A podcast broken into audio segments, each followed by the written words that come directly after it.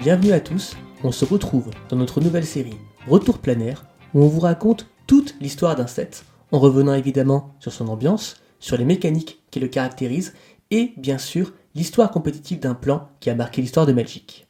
Et pour m'accompagner avec moi aujourd'hui, Quentin. Salut Guillaume et merci de m'accueillir ici. L'histoire ou le lore, il en est question énormément dans ce premier retour planaire puisqu'on va sur Kamigawa. Mais concernant ce qui nous occupe d'habitude, vous retrouverez une vidéo spéciale pour l'occasion car l'histoire de ce plan est aussi profonde que particulier dans l'histoire du jeu de cartes. Mais avant toute chose, on va revenir aux bases. Le premier set du blog Kamigawa est sorti en octobre 2004 et dans un contexte particulier. Le bloc Mirodin avait profondément chamboulé les habitudes des joueurs, introduisant à la fois un nouveau design de cartes initié juste avant la huitième édition. Et impossible de ne pas parler de son univers visuel assez déroutant. Ici, euh, adieu l'ambiance d'Eric Fantasy à base de Chevalier de Dragon, on se rapprochait ici plutôt de la science-fiction et de son univers néo-futuriste. Et par ailleurs, il faut bien l'avouer, un usage pas encore tout à fait maîtrisé de la 3D. Je sais pas pour toi Quentin, mais certaines cartes me rappellent un bon vieil épisode de Code Lyoko. Et évidemment, on ne parle pas de Mirodin sans évoquer sa fameuse scène compétitive, un poil chamboulé par l'un des decks les plus puissants de tous les temps, j'ai nommé le terrible Affinité. Si vous aimez les parties de standard qui se terminaient autour 2 ou autour 3, vous étiez au bon endroit. Et évidemment, l'une des erreurs de design les plus connues de l'histoire de Magic, la terrible pince-crâne, mais ça, on vous le racontera peut-être dans une autre vidéo. Bref, Mirodin a marqué les esprits et dérouté les plus vieux joueurs. Ces derniers ne sont pas au bout de leur peine avec le nouveau bloc qui promet également sa dose de dépaysement. On bascule cette fois-ci dans un univers inspiré du Japon féodal, et Kamigawa sera le fossoyeur de Magic. Pourquoi les gens détestent Kamigawa? Déjà, abordons avec un petit peu de recul, prenons euh, cet univers en général. Aujourd'hui, la culture nippone imprègne la pop culture. Elle est omniprésente, notamment ici, en France, où les mangas et les dessins animés japonais se sont toujours très bien importés sur notre territoire. D'ailleurs, en 2004, il est intéressant de savoir que c'était l'époque de la première explosion du manga. On en vit une actuellement là de nos jours depuis 2020 euh, globalement et encore aujourd'hui euh, en 2022. Mais en 2004, c'était la première explosion euh, avec plus d'éditeurs qui se développaient en France, beaucoup plus de titres. C'était l'époque des Big Three, One Piece, Bleach, Naruto, et il y avait du manga partout et tout le monde voulait faire du manga. Mais si c'était le cas chez nous, ça ne l'était pas forcément aux États-Unis. Même si, en revenant un petit peu en arrière, on peut voir qu'il y a un film qui s'appelle Le voyage de Shiro qui était sorti en 2001, donc trois ans avant Kamigawa. Et trois ans, Liland, tu vas pas me contredire, c'est à peu près le temps qu'il faut pour préparer un set, n'est-ce pas? C'est ça. On sait que les sets de Magic ils sont préparés très en avance, à savoir deux ou trois ans avant, et je suis à peu près sûr que l'équipe de Magic était allée voir à cette époque-là le voyage de Shiro au cinéma, et notamment son univers euh, bah, de Japon médiéval si reconnaissable. Un univers visuel d'ailleurs tranchant avec une grosse identité qui va détonner énormément. Imaginez ces dizaines de Camille aux facettes les plus farfelues, il y avait quand même de quoi surprendre par rapport aux éditions précédentes. Regardez cette Anakami ou encore le Taylor of Stell. À l'époque, on pouvait déjà entendre le c'est pas ça une carte magique. Et oui, les équipes de Wizard avaient fait appel à un tout nouveau groupe d'illustrateurs, japonais pour la plupart, au risque de frôler un peu le mal du pays, il est certain.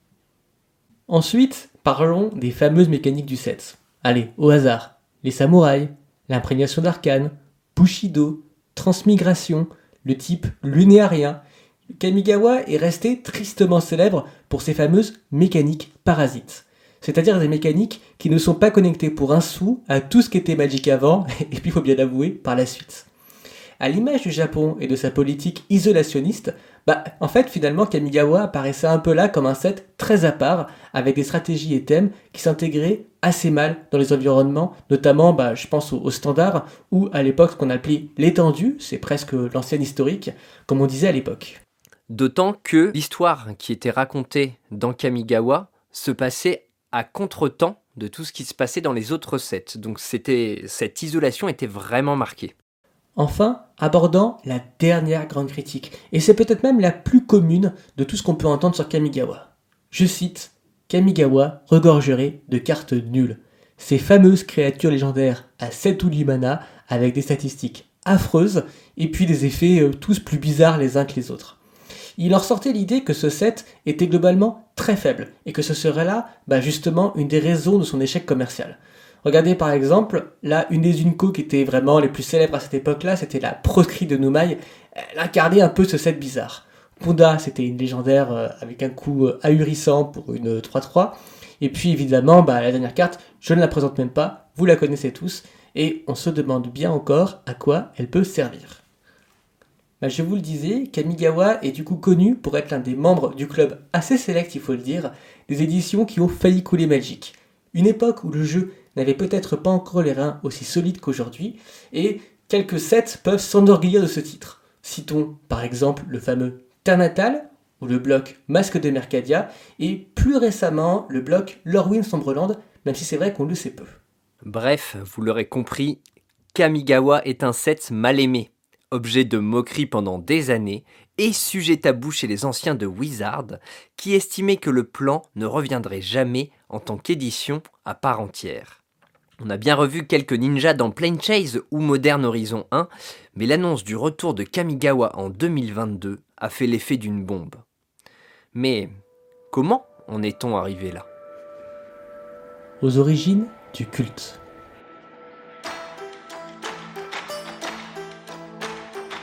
Méprisé, moqué, humilié, le plan n'en est pas moins adulé depuis quelques années par une secte de fans il faut le dire, absolument hardcore, qui défendent bec et ongle un set accompli et dont l'héritage aurait profondément influencé les manières de jouer à Magic. On exagère un petit peu? Eh bien, voyons ça. On a un peu parlé des mécaniques parasites du set, de ces tribus qui n'ont jamais dépassé les limites du plan. Mais savez-vous que le set avait pour thème principal les permanents légendaires? À l'origine, un changement de règle. Et oui, car saviez-vous que nous étions auparavant limités à un seul exemplaire de chaque créature légendaire par deck? Imaginez aujourd'hui un deck qui ne pourrait jouer qu'un seul Uro. On n'aurait peut-être pas eu besoin de le bannir au final. Avec Kamigawa, bah justement, ces nouvelles règles, elles sont mises à l'honneur, avec des créatures légendaires proposées à toutes les sauces et même à des niveaux de rareté qui étaient bah, tout simplement inexplorés jusqu'à présent, les Unco. Mais le set va même encore plus loin. Vous allez trouver des terrains légendaires, des artefacts légendaires, des bonus si vous habitez de tout ce petit monde, bref des choses qu'on ne voyait quasiment pas jusqu'ici. Vous l'aurez compris, Kamigawa est en fait le lointain ancêtre caché du set Dominaria, qui lui est sorti beaucoup plus récemment en 2018 et qui reprenait très largement cette mécanique. Toujours dans cette optique, le set a profondément influencé des formats singleton comme le Commander Multi et le Duel Commander, mais euh, il y a des staples aussi qui sont euh, bah, tous les terrains légendaires qu'on évoquait, notamment le Shizo euh, qui donne la peur et donc qui rend quasiment imbloquable créature, qui sont aussi des cartes qu'on va retrouver pas seulement dans ces formats singleton, mais qui peuvent pousser jusqu'à des formats éternels comme le moderne. Et d'ailleurs, je sais pas si tu as vu Quentin, et eh ben ces terrains légendaires sont de retour dans le nouveau set, et franchement, ils ont l'air super forts. J'ai aperçu un petit Eganjo, oui, qui a bien éveillé ma curiosité un set faible Vraiment? Ça, c'est franchement l'argument qui m'énerve le plus. Sous prétexte que certaines rares seraient, c'est vrai, ridiculement trop chères, eh ben, il faudrait que les autres cartes soient nulles. Mais franchement, tous les gens qui disent ça, est-ce que vous avez bien gardé la liste des cartes qui ont été éditées à l'époque? Déjà, un des premiers trucs que l'on remarque, c'est qu'il y a un nombre ahurissant de cartes bannies dans l'histoire de Magic qui sont en fait présentes dans le premier set champion de Kamigawa. Je pense que l'un des plus connus, c'est Aperçu la nature, qui est un petit rituel vert que qu'on n'a jamais, je crois, vu jouer en moderne, qui a été banni dès le départ. Et puis une carte qui a été bannie peut-être pour, on va dire, d'autres raisons très fortes, mais aussi parce qu'elle avait tendance à rallonger un tout petit peu les parties de Magic, j'ai nommé la terrible toupie de divination sensei. Joueurs de moderne, je sais qu'il y en a parmi vous, vous allez forcément retrouver là pas mal de cartes qui ont marqué l'histoire du format. Peut-être que la carte la plus iconique, c'est Kikijiki, Briseur de miroir, qui, euh, bah, pendant longtemps, a été l'un des piliers d'un des jeux les plus connus du moderne, à savoir Splinter Twin. Et puis, à côté de ça, c'est une des cartes qu'on retrouve le plus souvent en cube parce qu'elle est, euh, au final, assez forte. Mais si vous jouez plus récemment au moderne, vous reconnaîtrez forcément la somptueuse Azusa, qui est encore jouée dans les decks à base de terrain. évidemment, vous avez aussi d'autres cartes un petit peu combo qui ont euh, bah, longtemps fait leur trou en moderne. Mais sachez que même au niveau des communes, eh bien, l'édition est généreuse. C'est notamment là que vous trouvez des accélérateurs de mana qui n'ont presque pas pris une ride. Citons par exemple le fort sympathique ancêtre de la tribu Sakura, que moi j'aime particulièrement, je trouve que c'est une très belle illustration, et la portée du Kodama, qui aujourd'hui en fait existe, mais sous un autre nom, à savoir la carte Cultivate. Et évidemment, tous les joueurs de Mono Rouge Burn qui sont parmi nous connaissent forcément la pointe de lave, qui est sûrement l'une des cartes les plus iconiques du deck. Bref, vous l'aurez compris, pour un set supposé nul, et eh ben franchement, on a vu pire. Après, soyons assez justes, les extensions suivantes, donc à savoir Traître et Libérateur de Kamigawa, ne sont pas forcément du même niveau, malgré quelques cartes tout aussi marquantes. Je pense que le meilleur exemple, c'est tout simplement le Gîte du Mezawa, lui-même une carte bannie. Mais au-delà de la puissance, Kamigawa, c'est aussi et surtout un set cool et iconique. Et oui, rien que ça, et je trouve qu'on y va de manière un petit peu faible quand même. Prenez le temps d'admirer ses illustrations, ses designs, l'esprit qui s'en dégage. Ouais, là tu vois, là on, commence par le blanc. Et moi, quand j'ai commencé à jouer à Magic, une des cartes qui me faisait le plus rêver, c'était une des rares où on voit, tu sais, euh, Okagachi, qui est un petit peu euh, la légende en chef euh, des esprits. Et à cette époque-là, cette, ce removal qui a l'air de rien, il était vraiment somptueux. Pouvoir exiler tout le monde, c'était vraiment trop fort. Moi j'aime beaucoup le 8 and a Half Tails qui reprend la légende du renard à neuf queues. Sauf que bah là celui-là il n'en a que 8 et demi. Ça tombait bien parce que 2004 c'était euh, Naruto, tu nous as dit. Exactement, et un certain QB. Et eh ben ça tombait bien. Et je te propose d'enchaîner euh, sur les cartes bleues, par ailleurs, avec euh, la fameuse. Pardon, qu'est-ce que j'ai dit Le fameux Meloku, parce que savez-vous que Meloku est en fait un homme? Et oui, c'est un personnage qui pourrait apparaître comme ça, non aligné, ou alors asexué. Sauf qu'il y a un petit indice ben, sur la carte elle-même en fait. Exactement. Dans son texte d'ambiance, eh ben, on voit bien qu'à plusieurs reprises, il est précisé qu'en fait, bah, c'est un petit bonhomme. Une des autres cartes emblématiques euh, du bleu de l'époque, euh, c'est bien évidemment Erayo Soratomi Ascendante, qui est une carte qui a été très très vite interdite euh, en commandeur, qui moi est une des cartes qui m'a le plus troublé en termes d'illustration. C'est une de mes illustrations préférées du set l'occasion de rappeler, on l'a pas dit, que c'est aussi un peu Kamigawa qui a inventé les cartes double face, mais à sa manière. Et donc on enchaîne avec, franchement, là c'est le haut du panier, c'est les cartes noires de champion et traître de Kamigawa. Je les trouve magnifiques, et en particulier ma carte préférée de l'époque, Kokusho, l'étoile du soir. Bon, dans le noir, il y a aussi ben, un de mes généraux les plus récents, le personnage peut-être le plus important euh, de ce bloc Kamigawa. Euh, il s'agit bien évidemment de Toshiro Umezawa. On partage tous les deux, euh, Liland, une passion pour cette illustration avec une place du orange absolument incroyable, qui encore une fois est très différent hein, de ce qui est proposé dans Magic habituellement, mais qui par son étrangeté ben, n'en est que plus beau quoi. En parlant de cartes cool et iconiques, qui sont d'ailleurs toujours un petit peu d'actualité, eh ben, impossible de ne pas citer le second rite d'Itsetsugu, je sais pas trop comment ça se prononce. C'est une carte, franchement, les cartes qui ont des conditions de victoire un peu bizarres, on ne voit pas souvent, mais celle-là, elle est vraiment trop cool. Et un autre personnage emblématique du set qui, euh, pendant un temps, est le compagnon de Toshiro. D'ailleurs, Toshiro, on a oublié de dire, mais on va avoir quelque chose dans Kamigawa Neon Dynasty qui est assez étrange puisqu'on va avoir un descendant de Toshiro qui sera là, en sachant que une partie des descendants de Toshiro, eux, étaient sur Dominaria. Mais je vous invite à attendre euh, la petite vidéo qui arrivera dans deux semaines. Bon, mais revenons au rouge, une couleur euh, bah, avec euh, d'autres cartes que le fameux Hidetsugu Second Rite.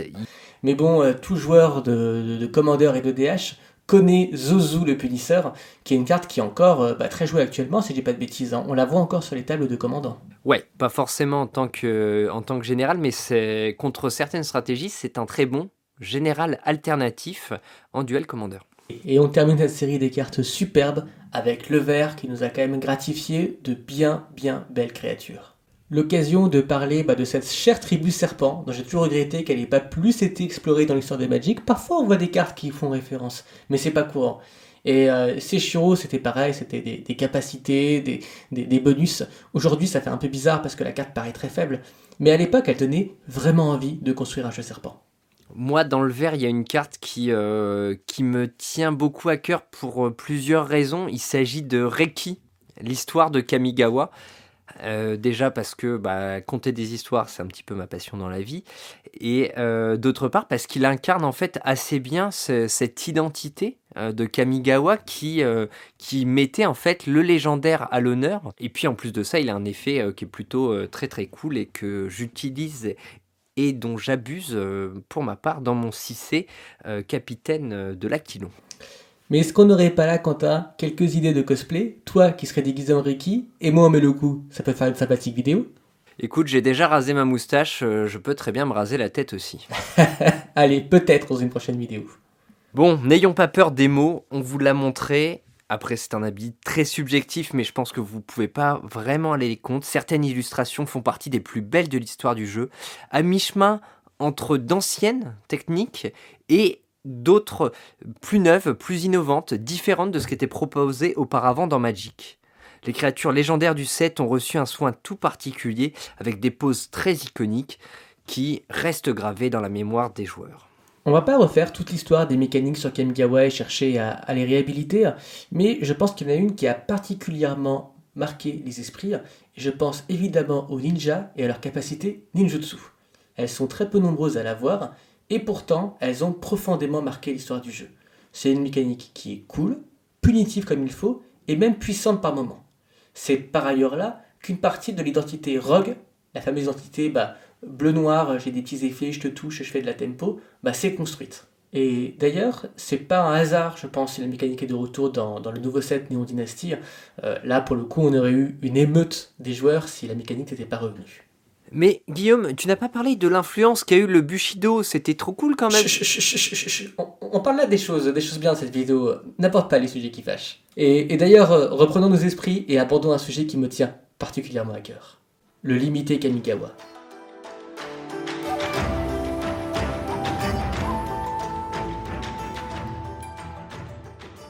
Et je termine bien sûr par une petite lubie personnelle, on ne pouvait pas se quitter sans en parler. C'est le Forba Limited Kamigawa qui, évidemment, c'est pas une surprise, bah globalement, c'était le feu. Et d'ailleurs, c'est assez drôle parce que les étrangetés qui font un peu le set, euh, à savoir ces mécaniques un petit peu parasites, et eh ben c'est finalement ce qui faisait sa force en limité avec euh, des archétypes, des jeux, des stratégies qui étaient très construits autour des synergies. Là, on vous a mis bah, en illustration un petit peu les trois communes iconiques, bah, une pour chaque set. Et je pense qu'en les lisant, vous savez tout de suite que vous êtes sur Kamigawa. Et pour la petite histoire, c'est une époque de limité qui est tellement réputée pour ses qualités bah, qu'elle a ensuite tout simplement grandement inspiré des environnements euh, qu'on a revus euh, bien plus tard, à savoir par exemple les sets euh, Modern Master 1 et 2 qui reprennent beaucoup d'éléments de Kamigawa, et plus près de nous, Modern Horizon qui lui a rendu un vibrant hommage en réimprimant les ninjas, mais aussi en réinventant un peu l'imprégnation d'arcade façon éphémère ou rituelle. Alors, vous en pensez quoi? Est-ce que c'est juste une grosse crise de mauvaise foi de la part de l'équipe de Magic C'est Ou est-ce que vraiment c'est un set qui est particulièrement sous-estimé? Tout simplement, bah, dites-le nous en commentaire, et les meilleurs retours d'entre vous, eh ben, on leur enverra un code d'AP à vos claviers. En tout cas, Quentin, c'était un plaisir de parler un petit peu de ce set qui me tient, c'est vrai, légèrement à cœur. Et j'espère que vous saurez bah, retrouver un petit peu l'amour qu'on porte pour ce set. Eh ben merci pour ton invitation, Liland. Et euh, moi, comme c'est un univers qui me parle et me plaît particulièrement, je vous donne rendez-vous à toutes et tous pour découvrir euh, dans deux semaines, très exactement, Umezawa, une certaine histoire de Kamigawa. Et à bientôt sur Retour planaire.